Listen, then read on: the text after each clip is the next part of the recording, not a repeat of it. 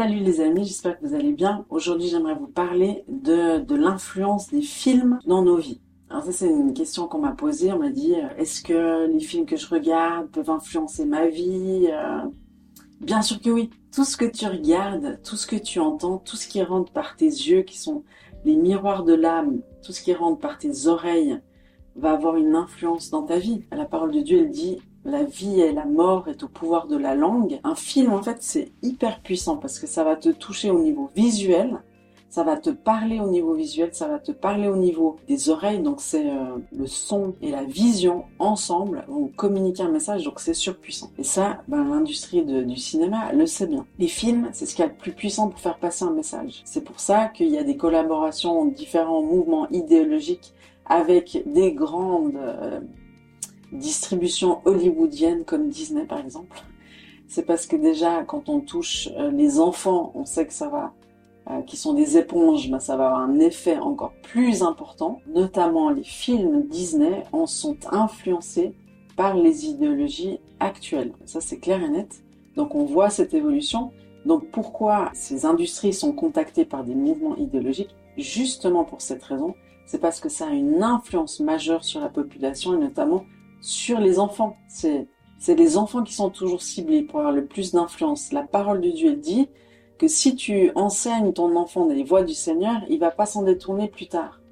Donc l'ennemi connaît ce principe. Donc il sait que si on influence un enfant dans les voies de l'autre, si on le fait baigner dans la culture Harry Potter, de sorcellerie, de, de contrôle, de, euh, j'invoque ça et ça, ben on sait qu'après, il va avoir le goût à la sorcellerie, le goût à invoquer les morts, le goût aux tables Ouija, le goût à tout ce qui est sorcellerie, surnaturel, mais pas euh, du côté de Dieu. Avec travers un film, il y a beaucoup d'esprits mauvais, non seulement des mensonges, mais aussi des esprits mauvais qui sont communiqués. Moi, par exemple, j'étais dans une école catholique, donc une très bonne école, privée, et tout ça, cher. Et euh, donc ma prof de catéchisme, donc moi j'aimais Jésus et tout, hein, donc j'allais au catéchisme bien sûr. Et euh, elle a eu la bonne idée, nous qui étions adolescentes, de nous faire voir le film L'Exorcisme 2. Donc à l'époque, c'est plus aujourd'hui. Hein. À l'époque, c'était moins gore qu'aujourd'hui. gore, violent, intense. Et puis L'Exorcisme 2, je crois qu'il est moins violent que le 1. Heureusement que j'ai jamais vu le 1. Mais donc j'avais pas choisi de regarder ce film. On nous l'a montré en pensant que ça allait nous enseigner sur le diable, Dieu, je sais pas quoi. Et, euh, et en fait, juste après avoir regardé ce film, je me sentais, je le sentais pas du tout, il me faisait peur. Enfin, tout ça pour dire, c'est pas pour toute cette raison, mais il suffit de regarder une fois un film. J'avais reçu l'esprit mauvais de la peur du noir, l'esprit mauvais de me retrouver toute seule. Donc à partir de ce film, j'avais peur d'être seule à la maison et j'avais peur du noir, alors qu'avant, rien du tout, aucune peur. Et donc c'est la preuve que si tu regardes comment tu étais avant le film et comment tu es devenu après, c'est la preuve qu'il s'est passé quelque chose. Donc bien sûr que tout ce que tu regardes a une influence sur toi. Moi je me rappelle Philippe Ney nous disait, imaginez la désensibilisation que toute une population vit quand on est habitué à regarder des meurtres. Donc ça c'est tous les films violents que vous regardez euh, régulièrement. Vous voyez des meurtres en fait. Vous voyez des gens qui sont tués sous vos yeux. Donc la réaction normale en fait quand on regarde ça, c'est tu dois agir en fait. Ça pousse à agir, à te lever ton siège. Et puis nous, on est habitué avoir des pop-corn quand on mange. Quand on regarde un film, on mange des pop-corn et on est avachi sur notre canapé comme ça à manger des pop-corn pendant que des gens se font tuer. Donc tu penses pas que ça va en fait te désensibiliser gentiment, gentiment mais sûrement ça va te désensibiliser. Et, euh, et donc moi c'est pour ça que je euh, j'enseigne mes enfants et je, je leur apprends à déjà faire la censure. Mais il y a juste des films que tu dois pas regarder. Il y a juste des séries que tu dois pas regarder. Il y a plusieurs films, les différentes nuances de gris, où en fait on associe la sexualité à la violence nettement. Il y a même une espèce de... C'est hyper pervers parce qu'on associe la romance à la violence euh, et à la sexualité. Donc imagine comme ça, comme ça vient brouiller les cartes chez tous les adolescents. C'est des, des générations entières ont été nourris de ça. Euh, moi, des fois, je suis choquée en fait quand je vais à des, des rencontres de, jeunes ou des camps de jeunes euh, où, où, je m'aperçois de quoi ils se nourrissent en fait. Ça me, ça me fait peur. Ça fait peur. Parce que tu deviens ce que tu manges. Ça, c'est les Chinois qui disent. Tu deviens ce que tu manges. Mais c'est vrai au niveau de la nourriture physique, tu deviens ce que tu manges. Si t'es gros, si t'es si t'es maigre, on sait plus ou moins ce que tu manges. Mais spirituellement, à combien plus forte raison c'est vrai spirituellement? Bien sûr que ça impacte ce que tu regardes.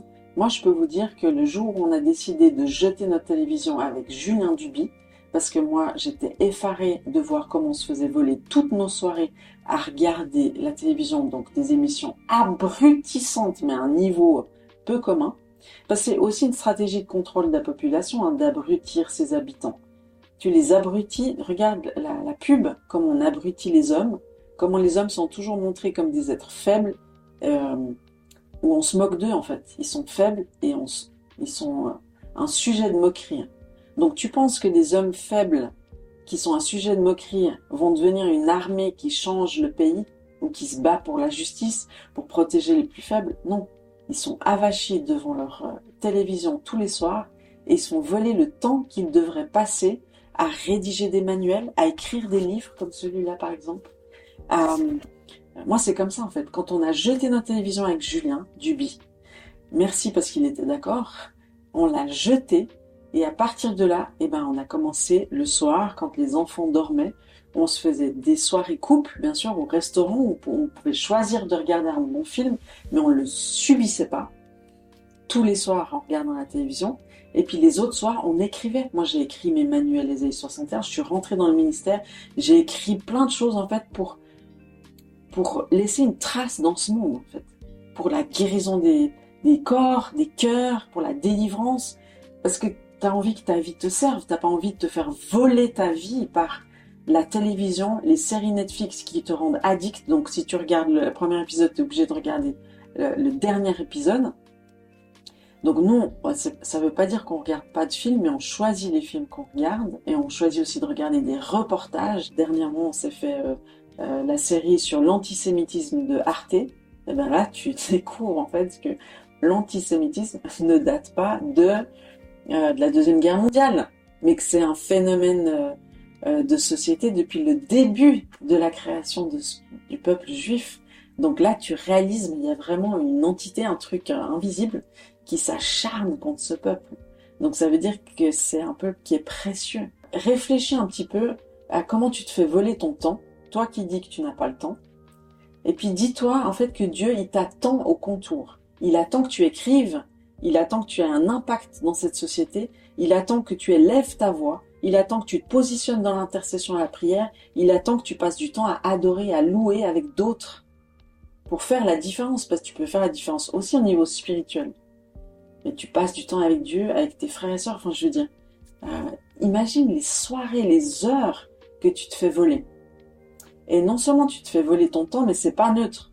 Ça vient implémenter à l'intérieur de toi déjà l'apathie, le fait que tu vas plus bouger, tu seras désensibilisé à la violence, désensibilisé au monde qui t'entoure, désensibilisé à toutes les ténèbres qui couvrent la terre et qui augmentent de jour en jour, alors que sur toi, la gloire doit briller. Ésaïe 60, verset 1. Donc, tu peux plus te faire voler ton temps, ton argent, tu peux plus te faire berner avec les films qu'on essaie de te faire manger pour t'asservir encore un peu plus. Désolée, j'ai pas que des bonnes nouvelles. Mais en fait, c'est une bonne nouvelle parce que l'évangile, c'est une bonne nouvelle. Là, je suis juste en train de te dire, ne perds pas ta vie, ne perds pas ton temps, ne te fais pas voler euh, tout l'investissement que tu es censé donner à ton épouse, à tes enfants. Ne te fais pas voler ta créativité, ta pulsion de vie. Ne fais pas euh, ta vie, elle est très courte. Il faut que tu l'investisses intelligemment. Ton temps, c'est de l'argent il faut que tu l'investisses intelligemment. Donc moi, je prie pour toi, je prie que tu aies une révélation alors que tu m'entends, que tu aies du discernement. C'est ça que le peuple de Dieu a besoin plus que tout, de discerner ce qui est juste, ce qui est faux. Mais pour ça, il faut être renouvelé dans ton intelligence. C'est Romains 12, 2. Euh, ne vous conformez pas à la mentalité de ce monde, ne regardez pas tout ce qui vous donne à regarder. N'écoutez pas toute la musique qui vous donne à écouter. Non, non, non, tu dois être un saumon qui nage à contre-courant. Sinon, tu pourras pas euh, faire la différence. Ne vous conformez pas à la mentalité de ce monde, mais soyez renouvelés dans votre intelligence afin de savoir quelle est la volonté de Dieu, ce qui est bon et agréable. Si tu n'es pas renouvelé dans ton intelligence, si tu te conformes à la mentalité de ce monde, tu sais pas ce que Dieu veut. C'est grave. de pas faire la différence entre le bien et le mal. Tu dois vraiment être vigilant. Tu dois être ces cinq vierges sages et pas les cinq autres. Voilà. Sois béni. Je te bénis. Je te souhaite une belle journée. Et puis à tout bientôt. Ciao.